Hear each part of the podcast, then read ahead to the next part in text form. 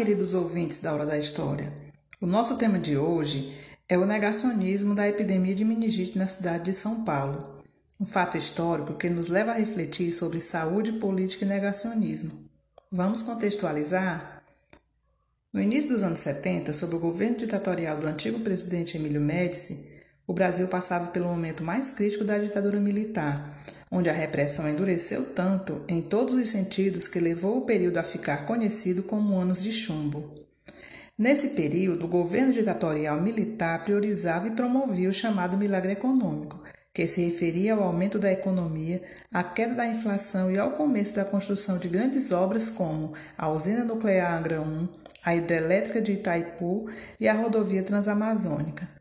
A ideia central era apresentar o Brasil ao mundo como uma grande potência, seja lá que custo fosse. A partir dessas informações, não fica difícil entender que um problema de saúde pública, em especial uma epidemia, mancharia a imagem tanto do país quanto dos militares.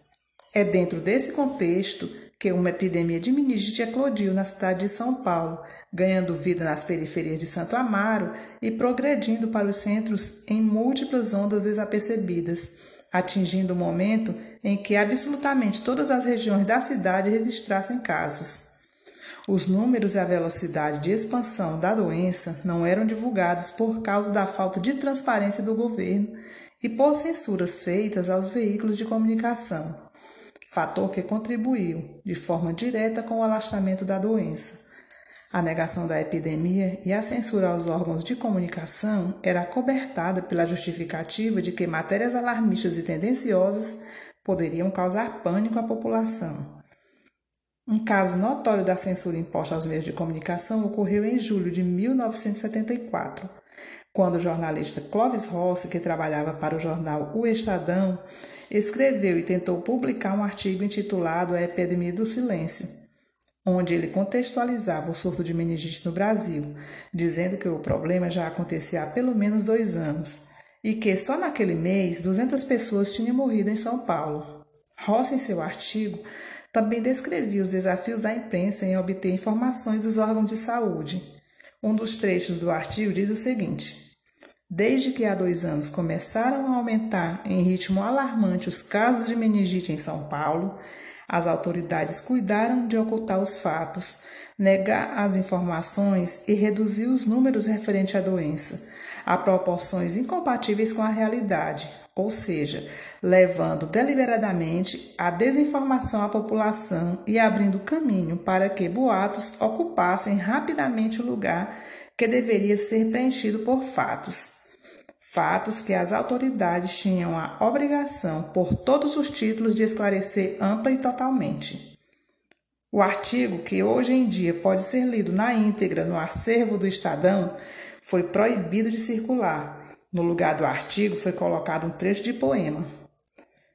Sobre a subnotificação dos casos causada pela ocultação e negação da ditadura em relação à epidemia de meningite, ouçamos o que nos diz a professora Rita de Cássia Barrada, Parradas Barata, da Faculdade de Ciências Médicas da Santa Casa de São Paulo, que na época cursava o quarto ano da graduação, em 1973, quando trabalhou na coleta de dados para uma pesquisa epidemiológica sobre a epidemia de meningite que atingia a região. Reduzimos os dados. Então, ah, a partir do momento, já desde o início dos anos 70, havia uma percepção aqui eh, na Secretaria de Saúde de que estava ocorrendo uma epidemia, que o número de casos era acima do esperado, mas nesse primeiro momento havia por parte do secretário de Saúde eh, uma postura de negar que houvesse qualquer coisa acontecer. Não é? E, mas com a insistência da área técnica de que estamos tendo uma epidemia, estamos tendo uma epidemia, ah, o Ministério da Saúde convocou alguns consultores da Organização Pan-Americana de Saúde para virem, achando que eles iam dizer que não tinha. E quando a gente mostrou os dados que tinha ainda naquele momento, baseado só nas notificações, é, eles falaram, bom, mas então vocês já sabem que tem, o que, que nós vamos fazer aqui, né?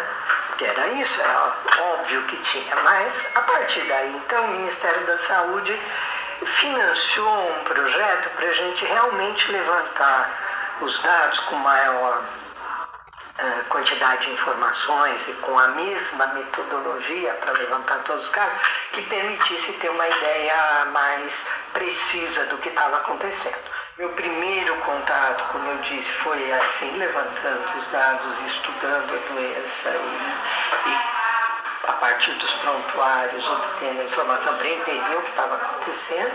E depois, em 74, como interna. Então aí eu fazia internato, nós tínhamos um estágio mesmo em Ribas, então a gente atendia na, no pronto-socorro todos os casos que chegavam e depois acompanhava a internação né, desses casos.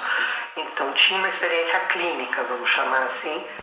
Outro profissional que também testemunhou a situação caótica foi o Dr. José Cássio de Moraes, que na época tinha 29 anos e era um dos médicos que integrava um grupo de médicos que alertou as autoridades de saúde durante quatro anos sendo ignorados.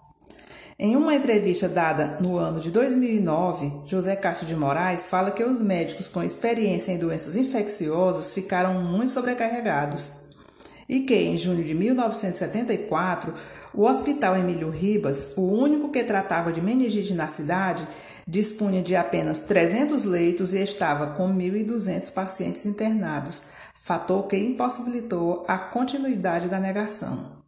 Ao não poder mais negar e ocultar a gravidade da situação, as autoridades tomaram a providência de potencializar uma campanha nacional de vacinação, que teve início em abril de 1975. Para finalizar nossa conversa de hoje, fica a informação de que, por conta da ocultação e negação, os números sobre as mortes causadas pela epidemia de meningite entre 1970 e 1975 são divergentes.